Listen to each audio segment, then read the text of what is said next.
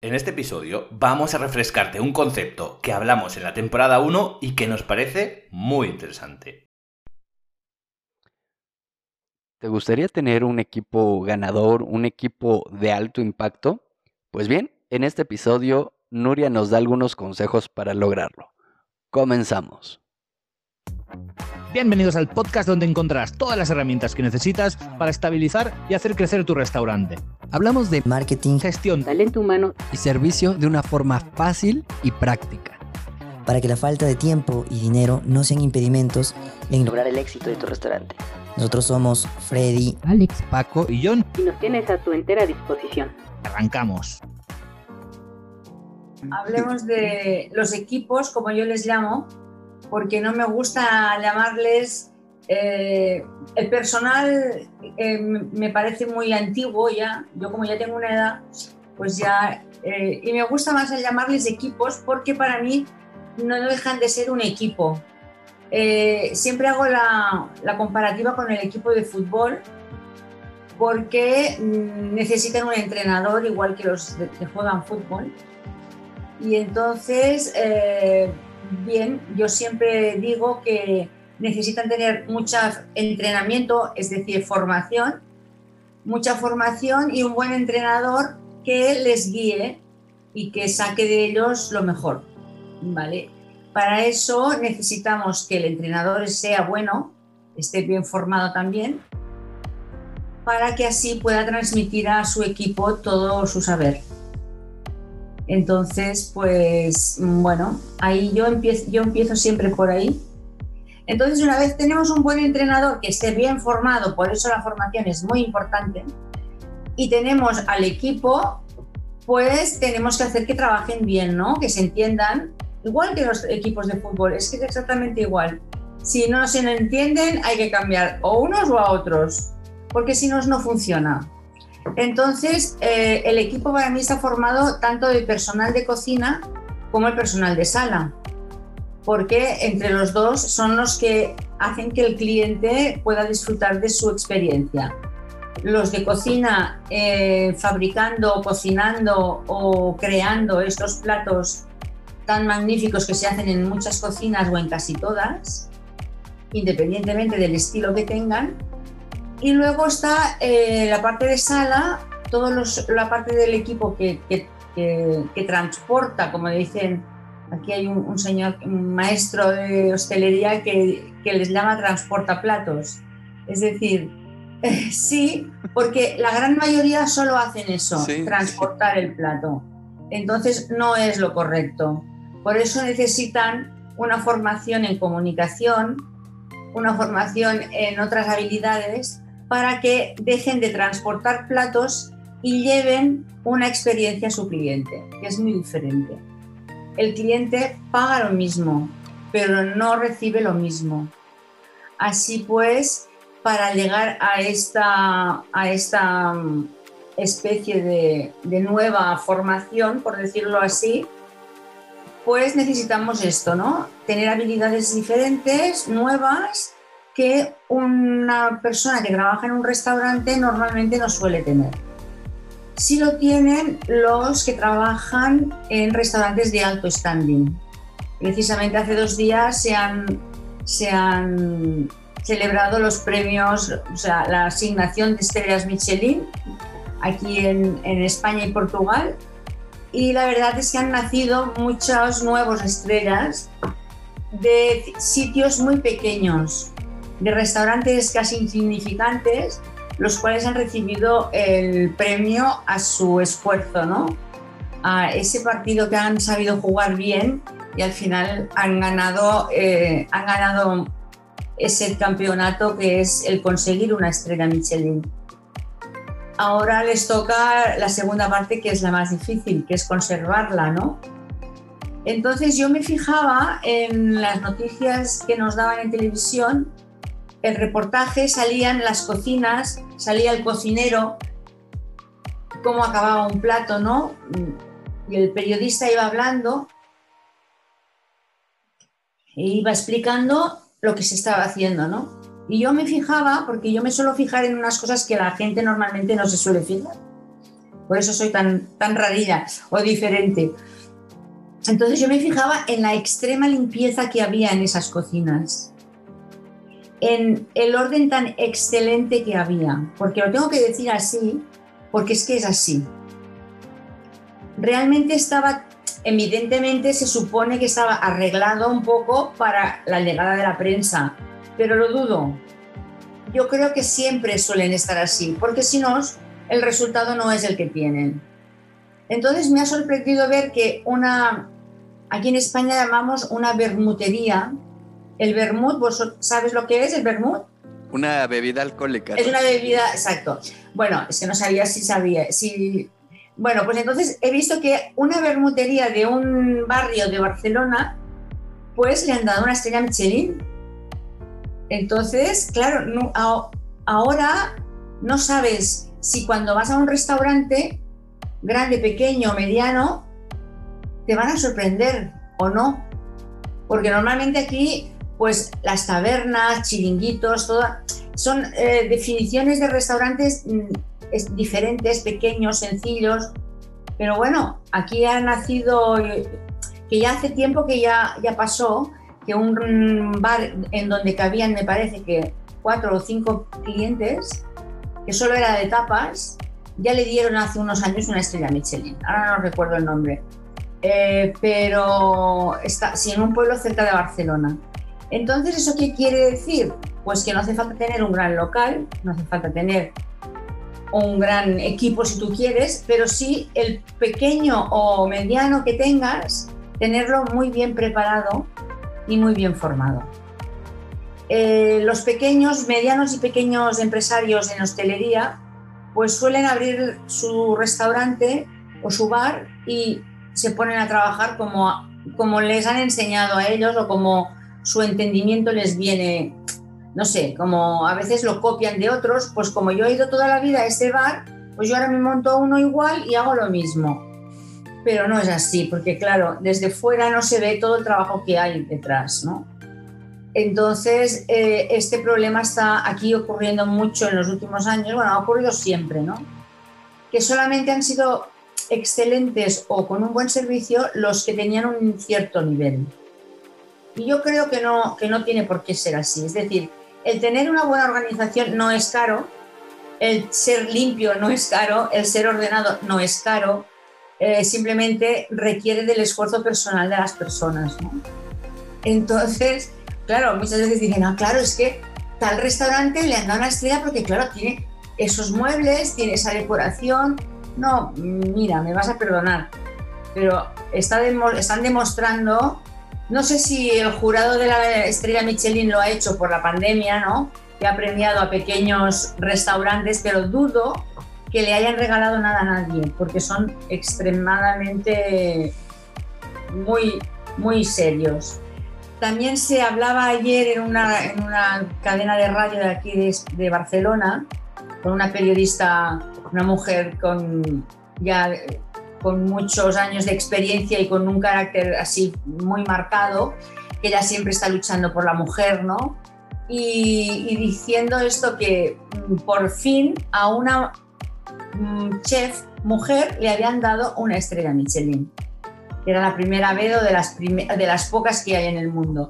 Entonces ella preguntó al, al otro periodista, oye, pero en el equipo, de, en el jurado de la estrella Michelin, ¿hay hombres y mujeres?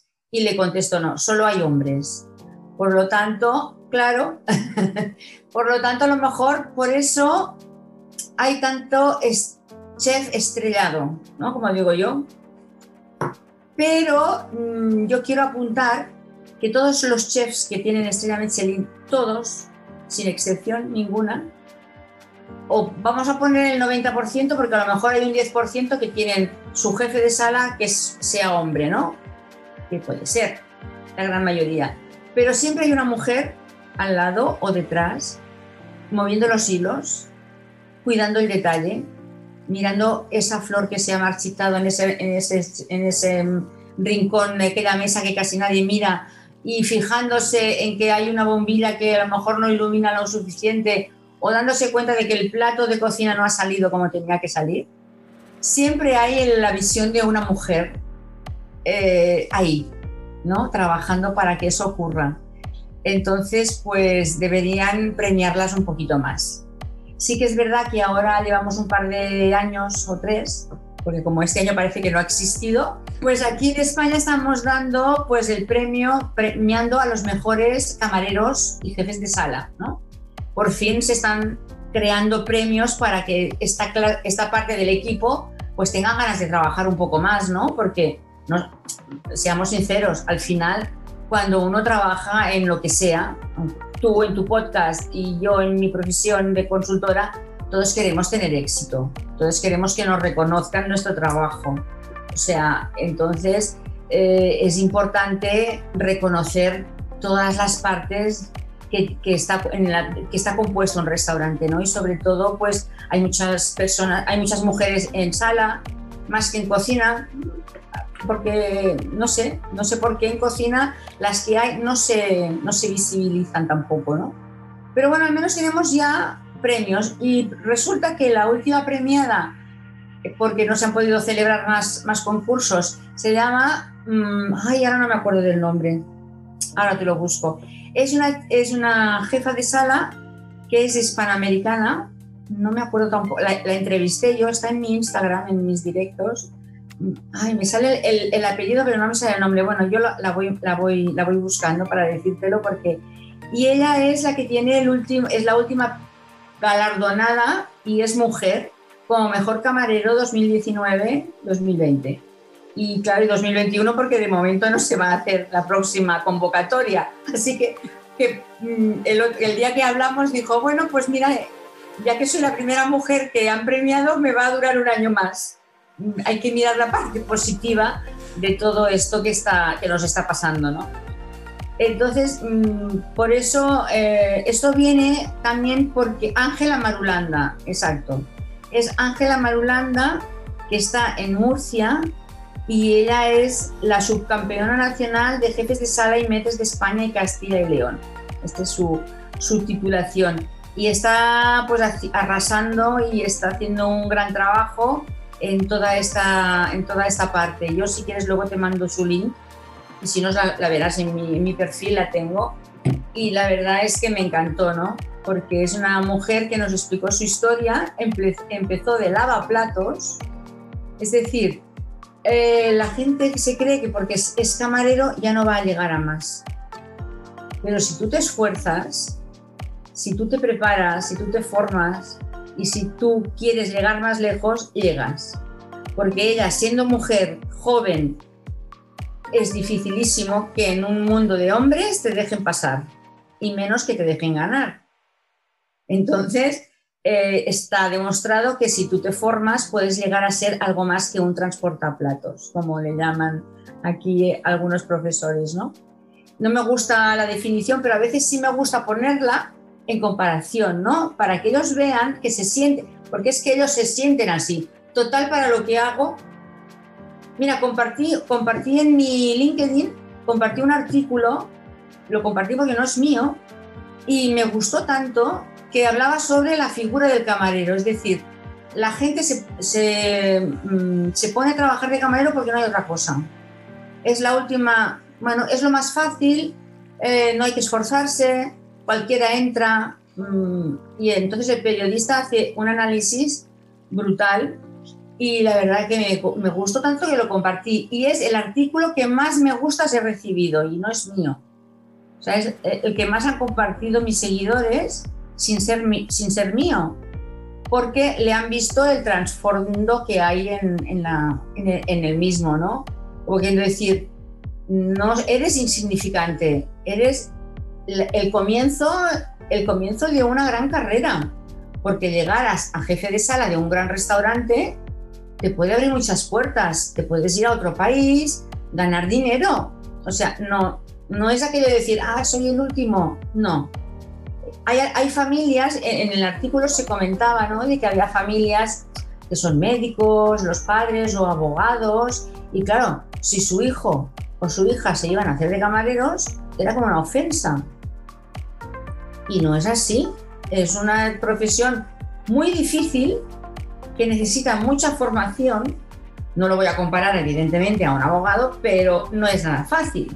porque tienes que saber comunicación verbal, comunicación no verbal, tienes que saber eh, moverte. Eh, piensa que hay restaurantes, yo por lo menos aquí en España, de estrellas Michelin, que hacen teatro y danza para que el camarero sepa por dónde tiene que caminar y cómo caminar, cómo salir con ese plato desde cocina, no como si fuera un corredor de, fondo, sino con un estilo y dándole, dándole valor a lo que llevas en la mano, porque si llevas algo que se va a romper o que es valioso, te mueves, tú tienes otra actitud. Entonces la actitud de las personas da valor a lo, que, a, a lo demás. Y eso se puede añadir a un café, se puede añadir a un cóctel, se puede añadir a cualquier comida o a cualquier cosa, ¿no? Si tu actitud tú le pones un nivel alto, pues lo que vayas a hacer después tendrá ese nivel alto, ¿no? Entonces, em, no sé, para resumir, yo diría, es, seguiría diciendo lo mismo, ¿no? Hay que, el trabajador de un restaurante necesita tener un proceso escrito para que él lo vaya recordando y lo vaya practicando y una buena formación. Si un restaurante no tiene procesos y no tiene gente formada, no llegará muy lejos y menos en esta situación en la que, vamos, en la que estamos y en la que mm, no sé cómo vamos a acabar. Pero no me gusta hablar del futuro porque como no sabemos qué va a pasar, vamos a dejarlo. Cuando estemos allí, la las personas que trabajamos en hostelería, digo trabajamos porque yo he trabajado durante 30 años en, el negocio de mi casa, en mi familia. Entonces, mmm, siempre necesitamos tener mucha inventiva, mucha mucha mm, rapidez mental para salir de, situaciones adversas. En, un, en, el día que más trabajo tienes, a la hora, en la hora más, más criminal, que digo yo a veces, se revienta una cañería, se emboza el lavabo, se va la luz. Si se va la luz ahora, se va todo, porque todo va eléctrico. Entonces, nadie, nadie piensa en tener un generador en el restaurante solo piensan en tener el último horno, en tener el, el, último cacharrito, como digo yo, como les llamo yo, de cocina, ¿no? Para que el chef esté contento. Y no se acuerdan de que si no hay un generador que dé luz por si se va la luz, nos quedamos todos sin poder ni comer, ni cobrar, ni nada. O sea, se desmonta todo. Y a mí me ha pasado y entonces por eso sé que es importante tener, por ejemplo, toda la instalación de la luz en perfectas condiciones la del agua, vigilar los baños. Los baños son muy importantes y nadie se acuerda de los baños solo cuando ocurre algo. Y en cambio, el cliente muchas veces decide ir a un sitio o a otro a comer porque los baños están muy limpios o porque los baños tienen algo que a ellos les gusta y no tiene nada que ver con la comida. A lo mejor el chef se rompe el cerebro inventándose buenos platos y a lo mejor el, el, secreto está en que tengan los baños un poco más decentes de lo que los tienen, ¿no? O sea que mmm, hay muchas cosas que están como olvidadas y entonces mmm, yo todos estos puntos raros, como me dicen a mí que son, pues los he incluido, los he recopilado todos en un libro que he escrito que, va, que pronto va a salir a la luz y allí explico desde cómo limpiar una fregona, una fregona eh, para limpiar el suelo, cómo tenerla limpia, porque si no utilizas algo limpio para limpiar, limpiamos mal. Cómo desinfectar también los útiles de limpieza. Nadie se acuerda, solamente hacen que pensar en, en productos químicos que lo único que hacen es eh, destruir el, el planeta más de lo que ya lo tenemos y simplemente con un desengrasante y un microondas, pues a lo mejor puedes tener todos los útiles súper limpios y desinfectados, porque cuando salen del microondas se ha muerto todo lo que había vivo por allí. O sea que el microondas lo mata todo, ¿no? Y tú dirás, si el microondas es para cocinar, bueno, pues ten uno pequeñito para estas, estos menesteres. Si tú quieres el que se rompe y ya no sirve porque no ajusta bien el tiempo, pues utilízalo para esto. Y muchísimas cosas más. O sea, hay casi 300 páginas de, de, consejos en los cuales la gente pues puede recordar muchas cosas que se le han olvidado de su profesión y los que no las saben, las aprenderlas. O sea, sirve para, las dos, para los dos. Los que ya saben dirán, ¿yo para qué me lo voy a comprar? Pues para recordar cosas que a lo mejor has olvidado, ¿no? Ah, por ejemplo, en la terraza, cuando hablo de la terraza, pues eh, le aconsejo al, al propietario que antes de comprar una terraza piense cómo la va a guardar, si la va a guardar todos los días, si la va a guardar una vez al mes, si cómo se va a limpiar, porque hay terrazas súper bonitas, pero luego no hay quien las limpie. Y si están en el exterior y la gente pues no son muy limpios o los niños le tiran cosas, luego es dificilísimo de limpiar y tienes la terraza sucia que a los dos o tres años la tienes que cambiar y es una inversión muy grande. Entonces, para que te dure el triple de, de tiempo, es mejor pensar en coger un modelo que a lo mejor no es tan bonito para ti, pero es más práctico, es más limpio y más duradero. Entonces, fíjate, y los colores, y bueno, hablo de muchísimas cosas que hay que tenerlas en cuenta porque son importantes, porque la gente a veces ve un color y se acuerda de una marca. Y entonces, pues cada restaurante tiene que tener su branding especial para que se acuerden de él cuando lo vean en cualquier sitio. Ahora tenemos que pensar que todo va súper rápido.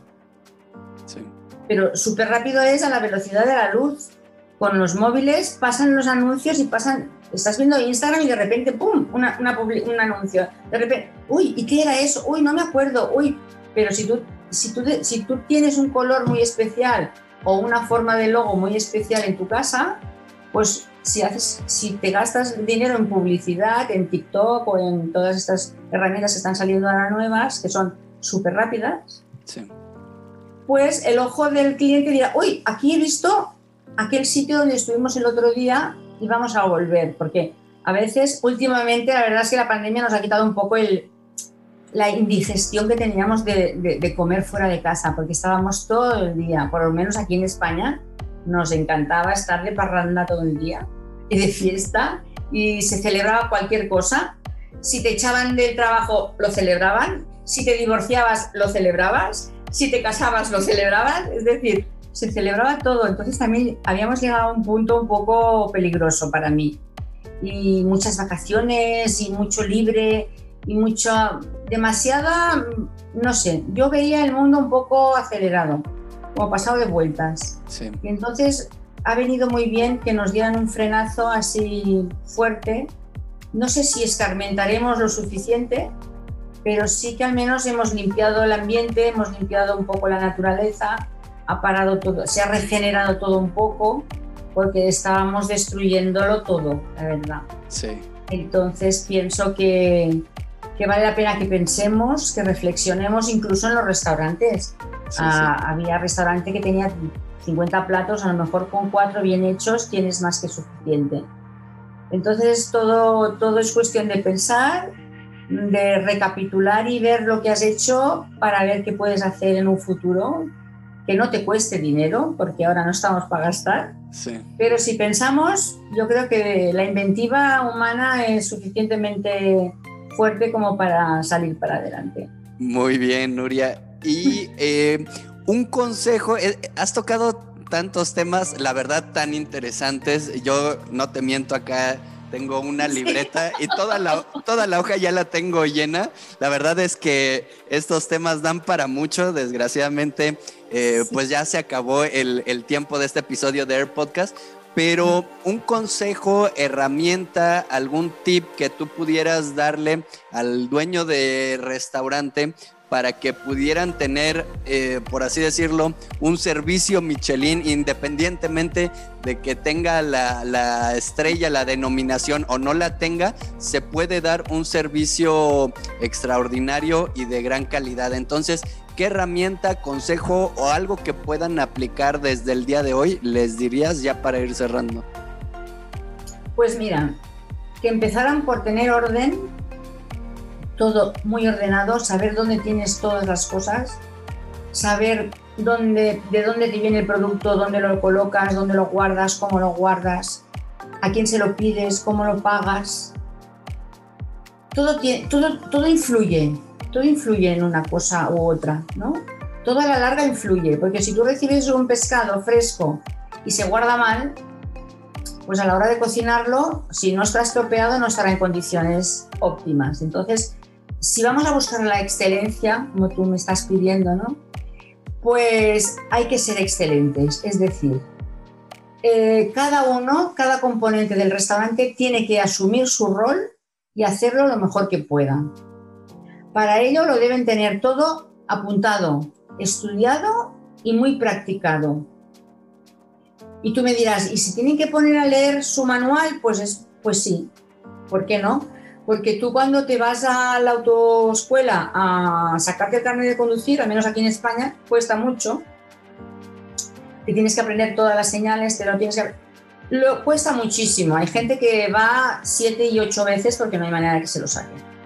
Entonces, ¿qué pasa? Y cuando coges el coche, igual, el primer día no sabes qué hacer con el coche. Bueno, eh, pero cuando ya llevas dos meses conduciendo, ya te lo sabes de memoria. Cuando llevas un tiempo haciendo las cosas bien hechas, ya no hace falta releer el manual. Lo tienes ahí por si acaso se olvida algo. Y también es muy importante un punto que habría que hacer todos los días y es el briefing antes del servicio. Es decir, todos reunidos, como hacen los futbolistas antes de empezar un partido, que se, o los de básquet, ¿no? El básquetbol, que se reúnen y todos a una se juntan sus estrategias, se las comparten, hoy pasará esto, tiene que pasar lo otro, todos a una, vamos a, trabajar y vamos a sacarlo para adelante, ¿no? Pues es exactamente igual. Para mí eh, lo veo igual. Si no hay ese briefing de 10 minutos, tampoco hace falta mucho más, eh, no se sabe, no, a, lo mejor habrá un componente del equipo que no se entera de que hay un cumpleaños o de que hay un plato que no está en la carta. Mm, hay mil detalles cada día. Por eso hay que hacerlo diario, porque cada día pasan cosas distintas. entonces yo creo que si se hacen todas esas cosas bien, pues si no nos dan la estrella y nos la merecemos, pues nos la ponemos nosotros, no pasa nada. Pero hay que ser honrados y saber que tienes un establecimiento para estrella.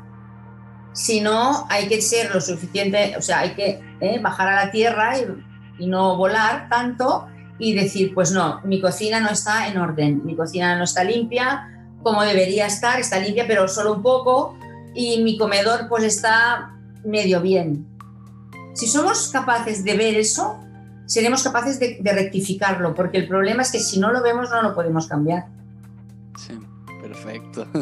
Yo creo eso. Muy bien, y eh, muchísimas gracias, Nuria. ¿Y cómo te encuentran en, redes sociales eh, y algún comercial que, quieras hacer? El espacio es tuyo para despedirnos. Bueno, pues eh, mi Instagram es el blog más activo que tengo ahora. Voy a intentar trabajar las otras redes sociales.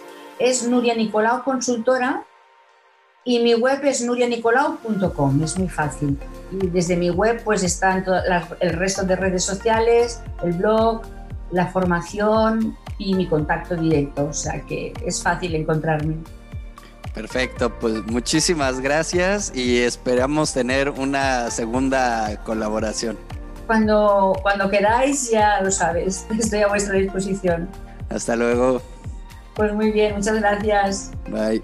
Recuerda seguirnos en redes sociales. Toda nuestra información está en la descripción de este episodio.